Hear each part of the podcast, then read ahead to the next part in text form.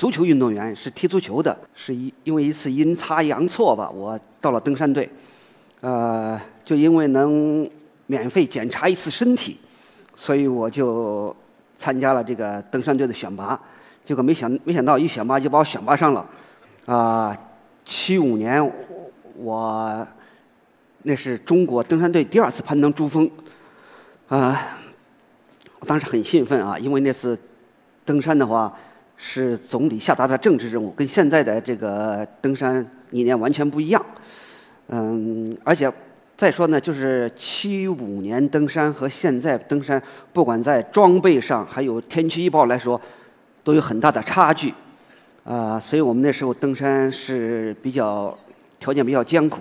我是当他被分到突击的突击顶峰，呃，我们突击了几次，都因为天气预报嗯失准。而被大风吹下来，啊，我们只有我们那时刚好有四个地方给我们提供天气预报，有中央电视台、拉萨气象台，还有成都气象台，我们自己还有个气象小组。往往就这四个地方，这四种天天气，就不知道听谁的好。最后我们根据有些老运动员嘛，就是按照自己天气就看哪个好，我们就上。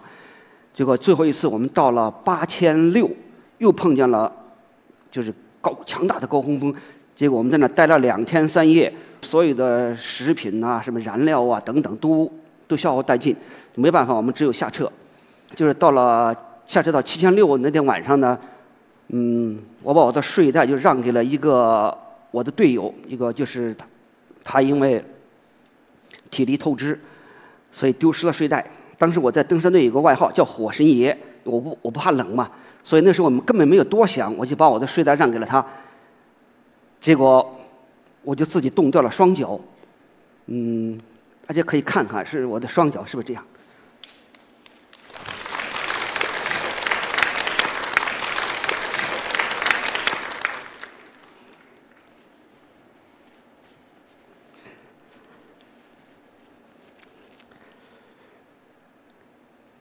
失去双脚以后，你看我才二十几岁，我就想我这一后半生就要在轮椅上度过，当时我就心情特别的。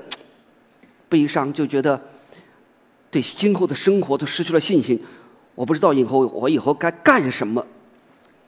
一直到我遇见了一个外国假肢专家，他到中国来讲授就是制作假肢的这个工艺。他看了我的情况以后，他跟我说：“他说你安上假肢以后，你不但可以像正常一样的生活，你还可以再登山。”就这样，再登珠峰就成了我一个梦想，就成了我一个奋斗目标。四十多年来。我一直都在为这个奋标，呃，这个这个这个目标在奋斗，在努力。哪怕使我得了癌症，后来我又得了血栓，啊，我的生命就随时都会因为脑血栓呐、心梗塞这些死亡，但是我都没有放弃。我想，只要我活着一天，我就要为我的理想去奋斗一天，去拼搏一天。就这样，我不去想它，我就还是，啊。按照我的训练计划去进行。我是六九年得的癌症，后来一六年我得的就是血栓。那时候得血栓的时候，大夫就说：“你坚决不能登山，因为你登山寒冷、缺氧和你假肢的挤压造成你的血栓。”他说：“你要再登山的话，就说的这个血栓很容易复发。”他说：“随时都有生命危险。”但是大夫的话，咱们不能不信。但是。我也不能全信，我就想，我还是要为我的这个理想去奋斗。嗯，一一年的时候，呃，在意大利举行一个就是世界首届残疾人攀岩锦标赛。大家都知道，这个攀岩是年轻人从事的一一项非常高难度的运动。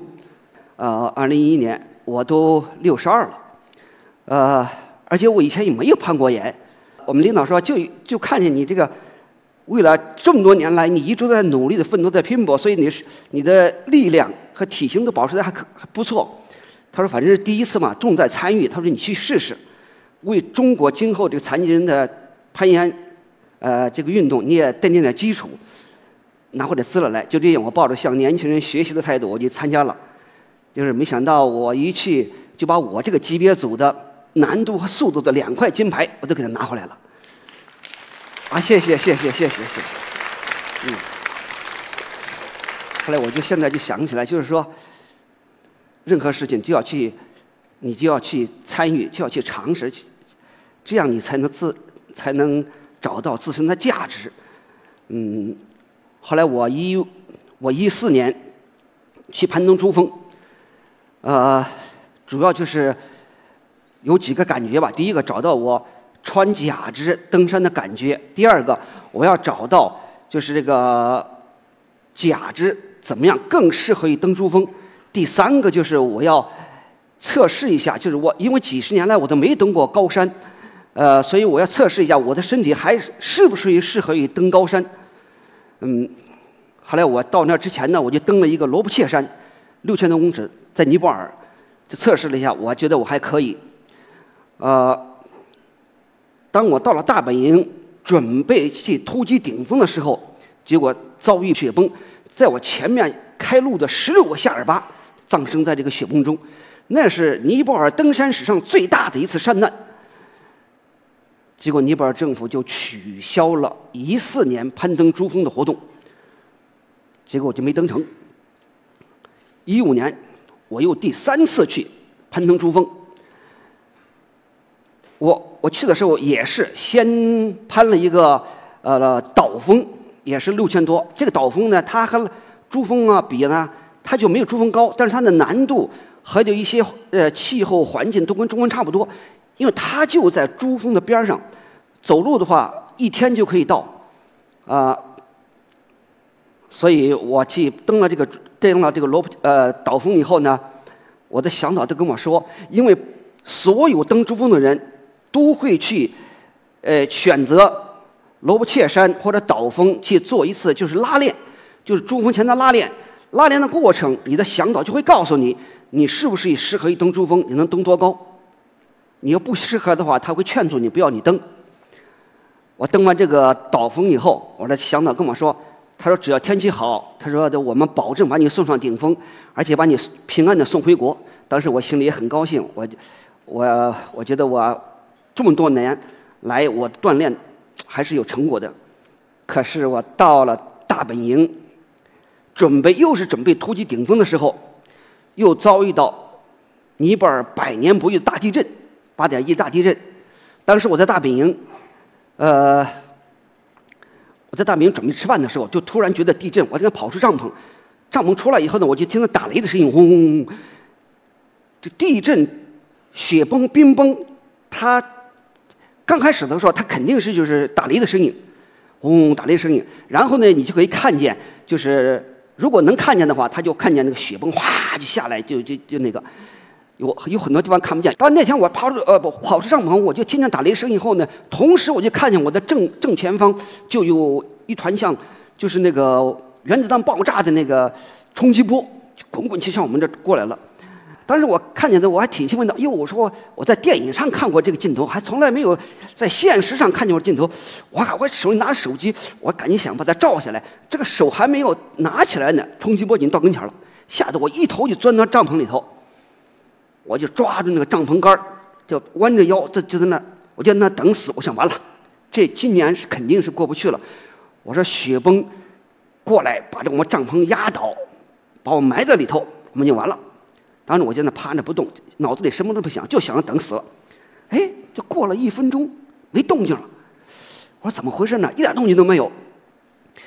我我把帐篷拉开一看，过去那个。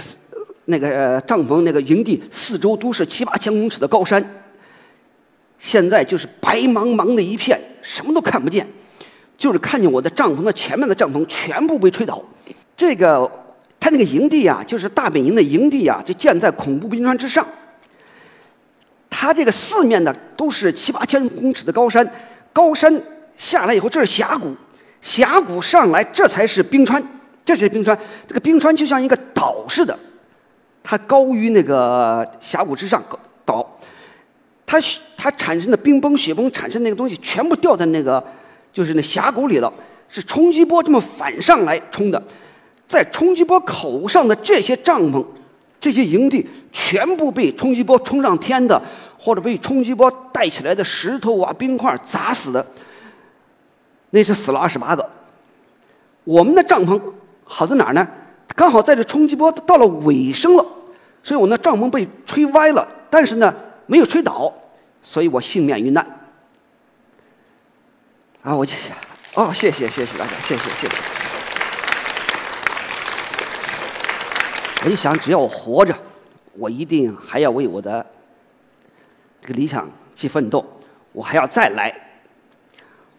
啊，一六年，我又第四次去攀登珠峰。呃，这次还不错，呃，我攀到了八千七百五，离顶峰就差九十四米。大家知道，这个假肢攀登珠峰它有很多困难。首先，你踩在什么地方，这个地方平不平，这这个岩石它活动不活动，你不知道。等我知道的时候的。它已经传到我的腰上，我才知道，这时候我身体晃动的幅度已经很大，就是我用脚肯定是不能调整平衡，不像你们的话，你脚腕你踩在底下，你你脚马上就就能感觉得到，而且你们用脚腕可以马上调整平衡，可是我不行，我只有用我的两个手拿两个登山杖，这样来保持我身体的平衡，而且上山知道，上山的角度是这样，下山的角度是这样，所以我这个脚腕它又。动不了，它那假肢它就调整不了那个那个角度，怎么办呢？他上山的时候呢，这个坡度的时候呢，我只能用脚尖儿在那在那往上上；下山的时候呢，就用脚跟儿。说它接触山体啊的面积很小，就一条线，所以非常的打滑，走一步它往下滑。碰见那个冰雪的时候呢，要是要是那个就是冰雪结合的那地方啊。雪和冰那个还软的还好，特别是那个亮冰，你不使劲踢它，你前面那个冰爪你扎不到那个冰里头，你就肯定要滑下来，滑下去就底下就是万丈深渊，你根本就尸体都找不着。所以，我每次走一步的时候，我就使劲踢，就踢到那个冰里头去，让它多插进点。因为像一般的人，他整个脚面可以接触到冰体，所以。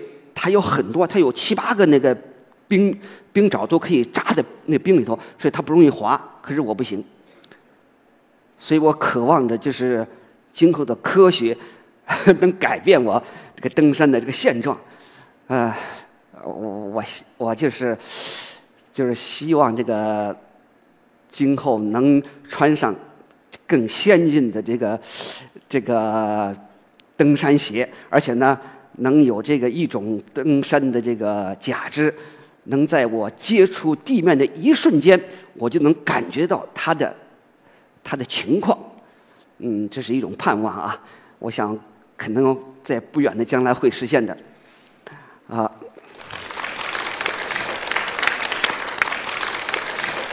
我到了这次我到了八千七百五的时候，当时离顶峰就差九十四米的时候。我当时心里特别高兴，我说这次肯定没问题，因为从这个高度到顶峰，我只要一个多小时，我几十年来的努力，我几十年来的梦想就要实现，所以我非常兴奋。但是就在这个时候，突然刮起了强劲的高空风，暴风雪就一下就过来了。在这个高度，不单是我了，所有的人。他们都会不顾一切的冲上顶峰，因为他们花费了一生的积蓄，花费了很多的时间，就是为了最后这一刻登上顶峰。我当然是更是渴望，因为我已经六十多岁，而且又没有脚，而且尼泊尔政府当时又出台了不准残疾人登珠峰的禁令，所以我想，我这是我最后一次登珠峰，我必须不顾一切登上顶峰。我一共有五个下巴，呃，就是保护我登顶。前面有两个，后面有三个。这时候我一看，前面的两个下巴就看着我，我回头一看，后面的三个下巴都盯着我看。当时我心都要碎了。他们都是二十几岁的年轻人，他们的职业就是帮助像我这样，呃，有梦想登上珠峰的人去完成我们的梦想。可是我一想，现在他们都处于他们的事业的事业的高峰期。啊，我不能为了我的梦想而罔顾他人的生命，但是我也很清楚，在这个高度碰见这么大的暴风雪是致命的。不管你登顶的时间，你冻伤的几率和你这个呃危险性都会成倍的增加。但是我也知道，一个很好的一个好的登山登山者，他不但会上，而且他也懂得放弃，这才是优秀的运动员。所以就做出了我这最难做出的抉择，就下撤。啊，下撤。对我来说也是一个非常沉重的打击，因为，呃，我上的时候呢，有这个顶峰在召唤着我，呃，所以我的体力，我觉得体力很充沛。当我当我做出下撤的决定时候呢，我就觉得这个这个大旗倒了，我就像泄了气的皮球一样，就是觉得浑身都没有力量。就是最后走到快走到营地的时候，我就看着我的营地灯光在闪烁，但是我怎么走也走不到。当时我已经体力完全透支，我每走一步，只要底下不平，我就要摔倒。我已经没有办法来保持我身体的平衡。我一摔倒，我就不想起来，我真是我也起不来。当时，当时我走了二十四个小时，已经走了二十四个小时。可是我怎么办呢？我也不起来呀！我那几个下巴都站着，都看着我，我就得起来。其实靠我自己，我根本就起不来。他们一看我要要起来，赶紧过来吧，扶我起来。然后我就走，一走了二十四个小时，那一天我才走走回了营地。嗯，不管怎么说，回到营地以后呢，我看见我的五个下巴都都还挺好，都还健在，所以我心里也是安慰。嗯，后来我才知道，在我那个时间登顶的时间，有六个人死于这个高度，就碰见。这个暴风雪以后，有的人确实还上顶了，结果没有下来；有的人在途中就消失了。所以我我觉得我这个下车的决定，我觉得还是还是正确的。但是总有些遗憾嘛，就差这么一点没有上去。我觉得现现在回想起来，这点遗憾并不是坏事啊。他就是说让我再继续的奋斗。有了今年的第五次，我去年我他我我用三天时间穿越了腾格里沙漠，穿越了这个戈壁，呃，还又去登玉珠峰等等这一些呃训练，都是为了今年再登珠峰做准备。但是没有人知道，我在默默的就是在努力，啊，后来我从我每天早上四点钟就起床，开始力量训练，负重十公斤的沙袋，呃。练呃练练腿部练练下下蹲，就是十公斤沙袋，就是一百五十个一组，练十组，然后呢引体向上十组，呃也十组，每组也十个，还有俯卧撑也是六十个一组，练六到八组，仰卧起坐也是六十个一组，六六到八组。早四点钟起来练完这些力量以后，我就开始骑车到香山，我们家离香山二十多公里，我就骑车去，然后登个香山，然后回来，一上午的时间，嗯，过去还是。隔一天去一次，后来我是天天去。后来我爱人看见我这个不对呀，怎么天天都都在都在都在去去登山了？早上也起得这么早，本来我是五点钟起床，现在我四点钟起床，他就看出来一点苗头，这不对。他说：“你是不是要登山呢？”我说：“ 我想。”他说：“不行。”他说：“大夫说了，你不能登山。”他说：“你要经过大夫问问大夫看行不行。”后来我去找大夫去了，他说：“你看，他说你你可以登山了。”因为你看你这个血管堵了，但是它你从旁边又生成了一个新的血管，尽管很细吧，但是呢它是通的。他说你可以去，但是你记住三点：第一点，你一定要保暖，如你要太冷的话，肯定血液循环慢；第二点，他你要多喝水，使血液稀稀释可以流通快；第三个，他说你要随时和我保持联系，哪不舒服的时候你一定跟我说。他说我给你一些药，我就会告诉你怎么吃这个药。我说好。我爱人一听。大夫都同意了，他也没什么话说，他就给我买了一个葫芦，这么小的一个银色的葫芦，然后呢，把它打开，里头写上几个字平安归来”，然后放到里头。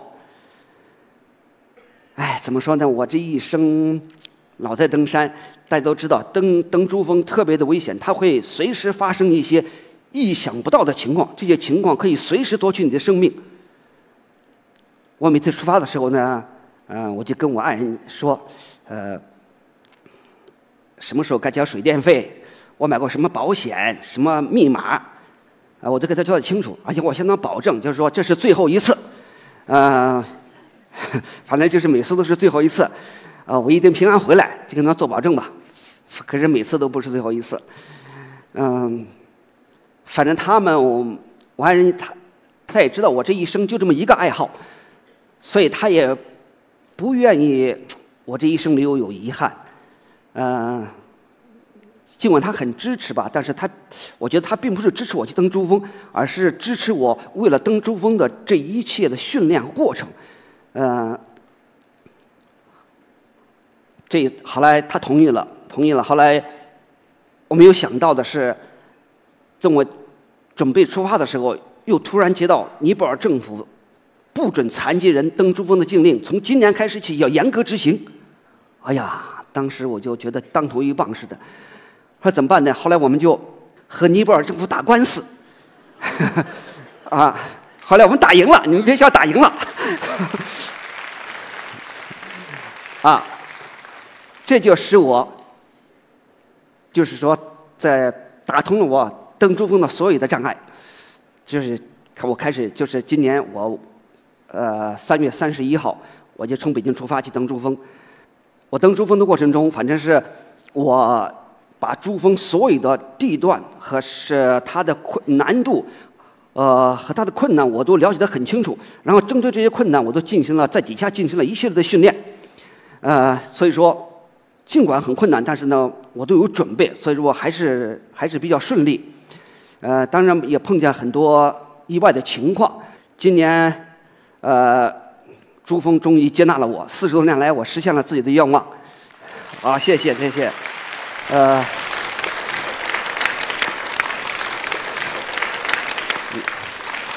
就是在我，谢谢谢谢谢谢，就是在我下山的途中，我没有想到的是，突然就是遇到了暴风雪，啊，暴风雪，嗯，使我冻伤。你看我的脸上现在还有这个印记。就是今年五月份冻伤，我这手上你看还是黑的，这是还没有掉，这都是今年这个遇见暴风雪的冻伤。还有一个最危险的就是我下山的时候，我这腿肿了，这腿肿了以后穿不上假肢，这个假肢穿不实，它穿实以后呢，这个假肢是掉不下来的，它就有一个这个一摁它才能出来，可是你穿不进去的时候呢，这它在里头它就是好像个汽车活塞似的，你一你一抬腿它就出来，你一踩它就进去，就这样。这对我是个致命的，因为我走到那个，我刚在七千九，我如果这个假肢掉了，大家都可想而知我怎么办。在这个高度，没有人能把你救下来，我心里特别着急，我就把这个里头的保暖裤啊，我就把它下去再翻上来，在这形成一个护膝似的，让它这个套牢，然后把底下的裤腿呢给它使劲扎扎紧了，不让它掉下去。但就这样下撤的时候呢，就是有一小冰裂缝，就这么大的冰裂缝，它被它被暴风雪盖上了。再一个呢，就是说，就是下山的时候那个眼镜吧，它里头并不是霜啊，并不是哈气那种，它是结了冰在里头，眼镜里一层冰，你必须把手套取下来刮那个冰，把那个冰刮掉，你才能看得见。所以我手机这么很快就动了，也是这样。就是下车的时候，就是说你看见了，你也有时候。你看不清楚啊，你不知道它是裂缝还是什么东西。啊就是我有好几次都是整个这个腿踩进去，啪就进去了，就我整个大腿都进去了。哎呦，当时吓得魂都都要飞了，说完了完了完了。后来我一试，哎，我说我这脚还在呢，我的假肢还在呢，还没掉下去啊。就我不敢动，我一动掉下去就完了。这是我一招呼我的向导过来，完了把那个冰裂缝给它稍微的挖大一点，让手进去把这个把抓住我的假肢给它拉出来。哎，就这样。不管怎么说吧，呃，我还是还是平安的回来了，呃，啊，谢谢谢谢谢谢。我现在完成了我四十年来的梦想。我在山底下的时候，其实很我很激动。我想，我只要上了顶峰以后，我会我会呃向世界呐喊，我会造什么？我会做一些呃造型啊，会做个 pose 啊，留下纪念呐。底下是想的特别好。到山上以后，这些根本就没有了，没这么激动。我就当时到那顶峰的时候，我想啊，这就是我四十年来、四十多年来想站脚的地方，今天终于上来了，啊！可是我给我爱人说了几句话的时候呢，我当时就哭了，我特别的呃那时候激动，啊！因为我就觉得我这一一生为了我，就为了我自己的梦想，而对家庭的照顾啊，想的家庭就很少，所以，嗯，我就想，这我已经完成了任务的时候，我就想，我一定要，啊，就是说回去以后要和我的爱人就是好好的生活，要弥补我这个对家庭的一些亏欠。后来我就想，呃，怎么样能和我老伴儿能更好的就是说生活呢？后来我就想到一个，就是自驾游，开车去去去自驾游，可以带上他到处到处去转一转。嗯，可是这自驾游丢了，所以也有一定困难。哦，因为残疾人开车嘛，他那个脚没有感觉，就是全在手上，刹车油门就在手上，说一个手扶把，所以说呢，有时候就措手不及。而且我习惯了自行车，这么捏，往上捏，它是刹车。可是那汽车刚好相反，我这手往上抬是是加油，刚好跟那相反，所以好几次我都是看见看见危险，我赶紧就以为刹车了，赶紧就捏闸一抬，噔就把这就好就把那个什么呃出租车撞了一下，那出租车司机出来还跟我发脾气呢，跟我哎呀发脾气也正常的现象，对不对？那把人撞了嘛。现在已经有自动驾驶了，我怎么能就是就是能亲身体验到？这个感受到这个，呃，这个汽车的这个自动驾驶的这个乐趣，能使我更好的畅游。好，谢谢大家，谢谢谢谢，谢谢，谢谢，谢谢，谢谢，谢谢，谢谢，谢谢。